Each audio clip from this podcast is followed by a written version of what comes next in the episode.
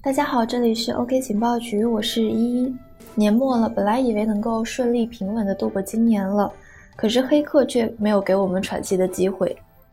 十二月十九日啊，众多的 EOS 的 DAPP 再一次遭遇到了回滚攻击，ByteDice 损失了二十万的 EOS，EOS Max 损失了超过五万的 EOS，TwoBet 损失了两万两千个 EOS，而 Big Game 损失了八千个 EOS。如图所示啊。当然，我们这里看不见图，我来给大家描述一下。EOS 相关游戏的进入游戏这样一个板块已经下架了，估计平台这一次也是被吓得不轻，正在努力的修补漏洞。攻击啊，共造成了二十八万的 EOS 被盗。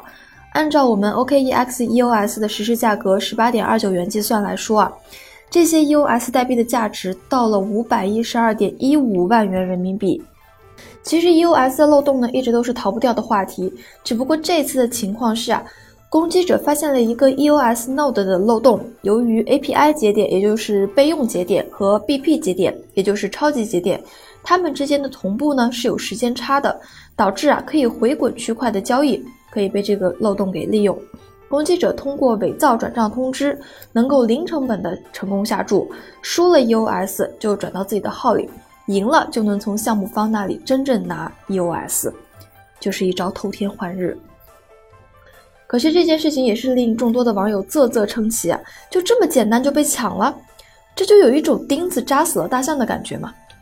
据了解，目前黑客采用的攻击手段虽然各不相同，但是使用最多的基本就逃不出回滚交易攻击和重放攻击。可是无论哪一种黑客的攻击，都可以蒙骗诸多的 DAPP 游戏合约。在这一点上，其实一一想说啊，因为现在呢，没有人真正的再去开发游戏平台，大部分的游戏后台的代码都是你抄我，我抄你，像这样抄过来的。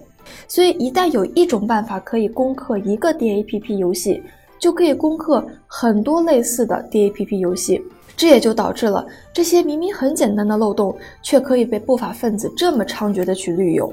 我们继续说啊。这一方面呢，本身是由 EOS 的智能合约业务逻辑特性导致；另外一方面，也是因为就是刚刚所提到的游戏啊抄抄抄，所以同一种攻击适用于大部分 EOS 的 DAPP 游戏。而对于黑客多样的攻击啊，甚至有网友把案发现场还原，把代码拎出来做现场的讲解，一边操作还一边嘲讽。不难发现，黑客的操作往往是异常的简单，只需要改变其中几个代码就可以完成攻击操作。最终的结果就是，不管黑客的攻击有多 low，DAPP 游戏都会中招。在区块链的世界里，黑客的犯罪成本很低，但凡出现漏洞，根本不需要有任何的侥幸心理，因为它一定会被攻击。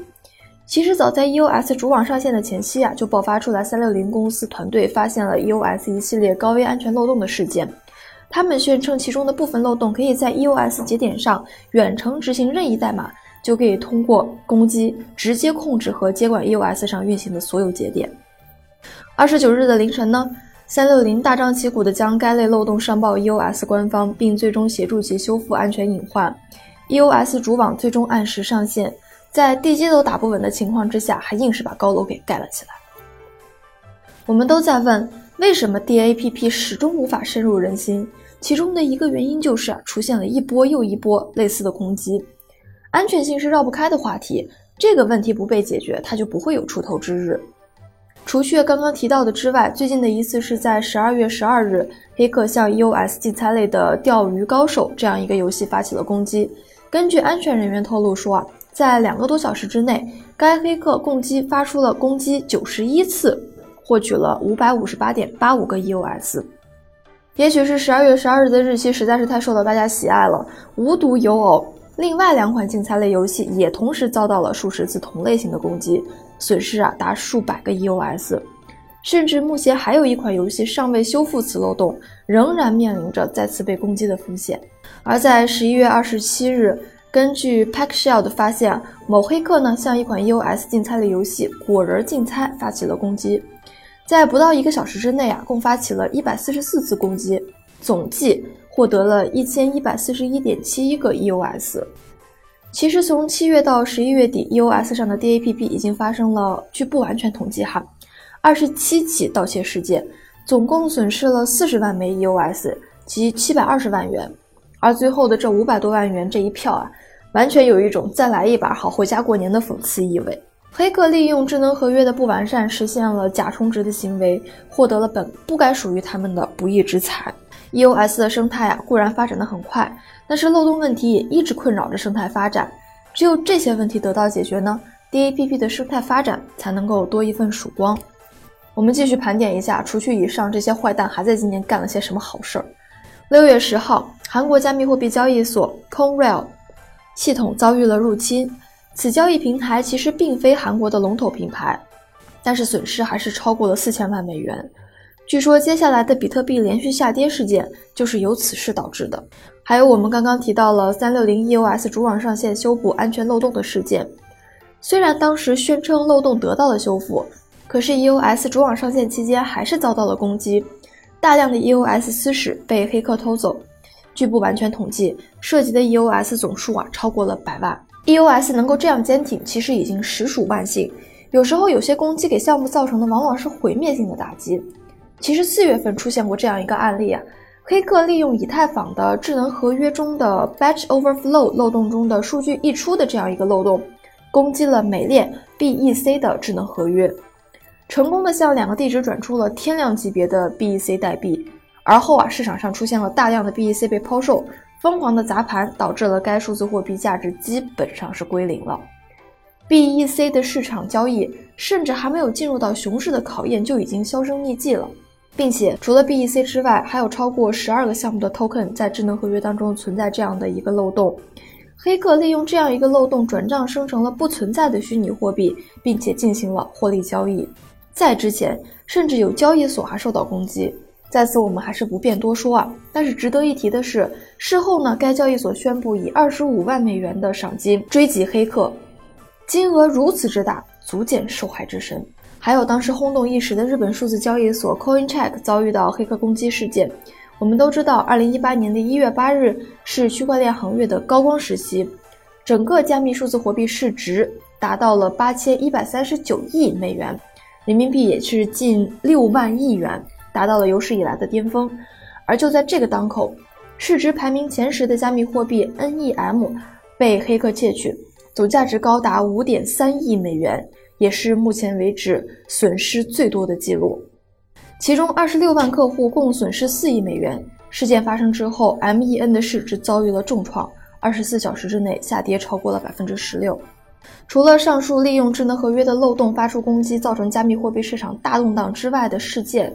之外，利用恶意软件入侵设备而达到挖矿的攻击也是日益成熟。比如说一些恶意扩展程序，比如说针对 Mac 的恶意挖矿软件，还有亚马逊的 Fire TV 秘密挖矿事件，还有针对 WordPress 的大规模算力攻击等等工具出现。总之，有漏洞的地方就有入侵。如今呀，很多的僵尸网络都被用于挖矿了，暗网上更是可以找到流水线式的服务。这仿佛促成了一个新型行业的发展，而且作为法律的灰色地带，它的犯罪成本非常的低。即使有些国家明确的说明会对加密货币挖矿的案件进行调查并追究刑事责任，由于加密货币的交易全程没有监管的过程，也很难实施。在巨大的利益诱导下，不管是组织还是个人，只要有技术，就都有可能因为利益诱惑而实现犯罪攻击。由于加密货币越来越炙手可热。暴力也滋养了越来越多的犯罪。